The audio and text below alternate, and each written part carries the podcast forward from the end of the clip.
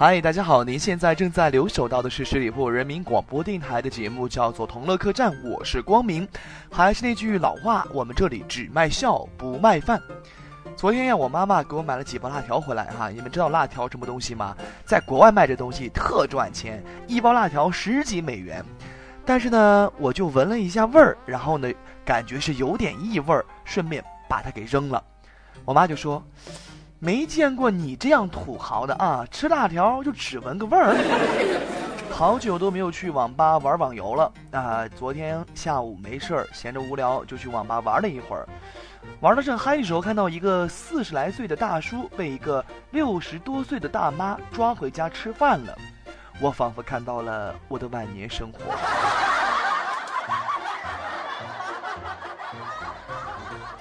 最近老有人问我穿这么点儿冷不冷啊？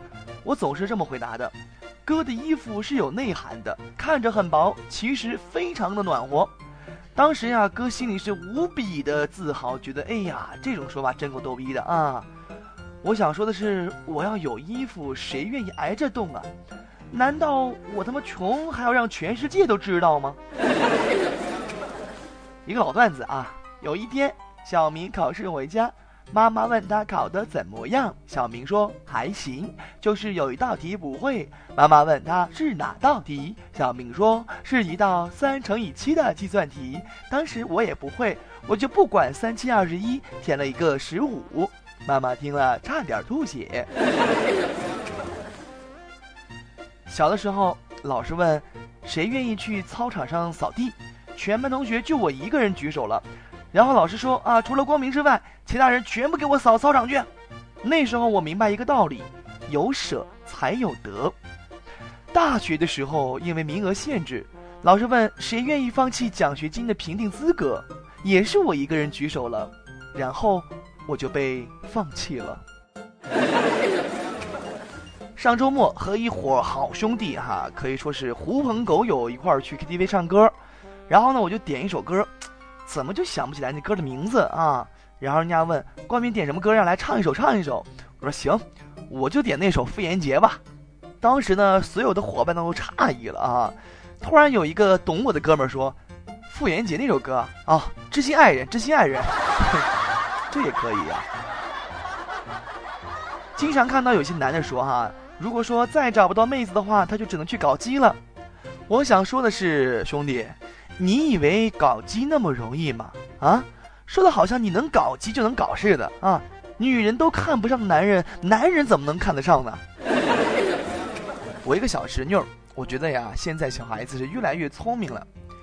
这不，前几天呢，去他家啊，陪着他出去买东西，小姑娘天天喊着：“啊，叔叔叔叔，给我买蛋糕，买蛋糕好！”我就买了两块蛋糕。我说：“你看，你一块儿我一块儿多好，是不是？”回家路上呀，一不小心掉了一块，然后我侄女看完之后大声说：“叔叔，你的那块蛋糕掉了。”我对象整天问我一些不着边的问题，啊，你有一天就问我：“嗯，亲爱的，你喜欢聪明的女孩子还是漂亮的女孩子呢？”我说：“我都不喜欢，因为我只喜欢你呀。”当时呀，我这二货女友马上就开心的笑了，之后她就陷入了深深的沉思当中啊。还说这女朋友呢啊！之前不是我没女朋友吗？去相亲，和一个姑娘聊了一个多小时啊。然后呢，介绍人就问了，感觉咋样？我说，嗯，挺好的。估计女孩看上我了，还洗了两次脸，化妆呢。当时介绍人说，怎么样啊？那女孩就说了，太没劲了，我差点睡着了。幸好我洗了两次脸。难不成是我自作多情？本人是非常胖的啊，天天喊着减肥，但是我特别爱吃肉，每天带饭是必须有肉的。昨个中午啊，一同事就问我，他说：“真是吃什么像什么，天天吃猪肉，早晚光明，你得像他呀。”我会心一笑，然后就问：“ 姑娘，那你爱吃什么肉啊？”他脱口而出说：“我爱吃鸡肉。”啊，好吧，姑娘，你自己想去吧。最近不是天气非常寒冷吗？好像是来自什么西伯利亚的寒流啊。这个，呃，席卷了我们整个华北乃至华中华南地区哈。我妈跟我说，我妈说这个，哎呀，这天这么冷，一下降了好几度啊，咱们北方都零下十几度，快二十度了，这是不是日本投放的这个冷气弹呢？我当时我就笑了。我妈对这个当年的那个战争啊，还是耿耿于怀。关于这个天气冷呀，呃，很多地方呀都是有各种各样的说法。这比如说呀。上海人就说了：“哎呀，我们这儿今天贼冷啊！”这是东北话。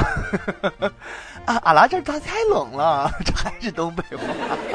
反正我不会说上海话啊。这个上海人说：“哎呀，我们这儿今天真冷，零下一度呢。”然后北京人就笑了，说：“我们这儿零下二十三度呢。”然后黑龙江人听完之后哈哈大笑说：“哎呀妈呀，俺那嘎达零下三十五度啊！”上海人听完之后会心一笑说。我说的是室内温度，亲爱的朋友们，啊，的确呀，在南方，如果遇到这种寒流袭击的话，他们是没有暖气的，房间里面甚至比户外还要冷，零下一度的房间，我是待不下去。这不，前两天呀，扬州一户人家家中漏水，水漫金山呐，经查是厨房的水管冻裂惹的祸，这不是因为天气的寒流影响的吗？老夫妻俩呢，在清理物品的过程当中，老太太呢，在一个被泡的鞋盒里发现了六千多块钱的现金，啊，经承认是他老头藏的私房钱，夫妻俩呢发生激烈争吵，经警察劝说才平息了事态。中国男人藏私房钱呢，我觉得这是一个很司空见惯的事情啊。我老了以后，那绝对不藏私房钱，因为我绝对不会把我的钱交给我老婆去保管的。这就是作为一个男人的基本的尊严，知道吗？嗯，我弟弟呢比我小十岁啊。这段时间呢，他的花销比较大，一不小心呢把生活费给花光了，离月底呢还有好几天呢。然后呢，他就准备问老爸要点生活费。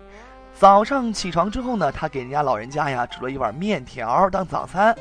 我爸拿起筷子，警惕地看着他，就问了：“儿子，说吧，这一碗多少钱？” 我看到一妹妹穿着红袜子啊，很多的女孩穿的袜子稀奇古怪的，什么蕾丝的呀，还有什么黑丝袜呀之类的。然后这姑娘穿一红袜子，我问她：“妹子，嗯，你本命年吗？”他顿时瞪大眼睛，说：“啊，你看到我内裤了？”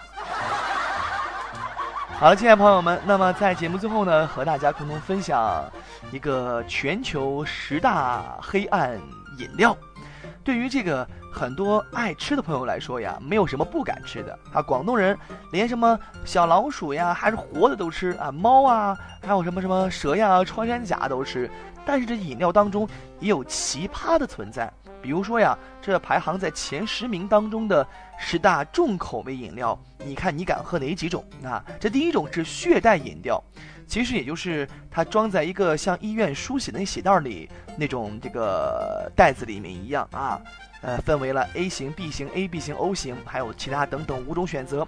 当然呢，不仅有红色，还有橘色、青苹果色、蓝色等等。这样的饮料，我觉得喝下来还是没有问题的。它只是外包装有点古怪而已。第二种是秘鲁的青蛙汁饮料，你敢喝吗？就是用新鲜的青蛙，然后把它肚子开个口子，将青蛙呢整个皮都剥去，然后。把青蛙还有蜂蜜、芦荟，在这个搅拌机里面整个给搅碎，然后让你喝下去。这里面包含了青蛙的什么肠子、肚子、肺啊、心肝、肝啊之类的，全部在里面。据说呀，这种饮料不仅能够强身健体、解除疲劳，还可以治疗哮喘和支气管炎。这种你敢喝吗？我告诉各位兄弟们哈，这种青蛙饮料呢，被传为当地的就是秘鲁的伟哥，喝完之后啊，功效那是倍增啊。第三种是雄鹿的精液加酸奶，这是在新西兰的一个餐厅里面推出的一款新鲜饮料啊，呃，混合了酸奶、还有猕猴桃汁以及雄鹿的精液，呃，很多人尝过之后就说呀。一旦你接受里面有雄性精液的这种事实啊，其实味道还是不错的，有点甜。这种东西你敢喝吗？第四种是牛尿饮料，其实呢非常直白，就是用牛尿，然后呢在里面加一些所谓的草药啊，混合搅拌而成的。这种饮料呢。它不含任何的有毒物质，对身体呢是有好处的。第五种是猪胎盘的饮料，我告诉你们，这种猪胎盘的饮料呢非常非常的贵啊，它的售价呢大概是在，呃八美元十毫升，知道吗？大概就是说六八四十八，将近五十块钱才十毫升。第六种是人奶饮料，那就是奶源呢是不断的，但是人的奶。很多人喝过牛奶、羊奶啊，但是人奶小时候我们也吃过，长大之后你还吃过人奶的话，我只能说你太色了。第七种是黄蜂酒饮料，那就是用黄蜂呀把它泡在酒里面，然后呢等到它被整个泡晕泡死之后，把它给整个打碎啊，呃有一种烂泥巴的颜色，喝起来有一种像腐蚀散发的味道一样。第八种是。鳗鱼的功能饮料，就用鳗鱼的头骨部位提取来的东西啊，喝起来是鱼味十足，腥腥的。第九种是鼠仔饮料，就是把活的老鼠呢放在酒里面泡晕、泡死。然后呢，再把这酒给喝了。其实这种呢也是经常见的，很多家里面不仅泡的有什么老鼠呀，还有什么牛鞭呢，还有呃大黑蚂蚁啊，等等等等，对不对？它可以有延缓青春，而且对抗衰老的功效，女孩子喝来是比较好的。第十种是大象粪便啤酒，这是日本所生产的一家啤酒。那么这个啤酒呢，是用大象的粪便啊。呃，就类似于那种猫屎咖啡一样吧，就那种感觉，呃，来提取出来的一些啤酒啊，喝起来还是非常的甘醇，有点苦，有点甜，呃，这种味道呀，在脑海当中有挥之不去的那种回忆。十种饮料，你敢喝几种？如果你全敢喝的话，我只能说这世间再无你不敢吃的食物了。好的，看一下时间，我们又到了和大家说再见的时候了。在节目最后呢，让大家听一个朋友啊，是一个听友，曾经给我在啊我的手机里面唱一段歌啊，要大家听一听。他唱的这歌呀，还非常有特点。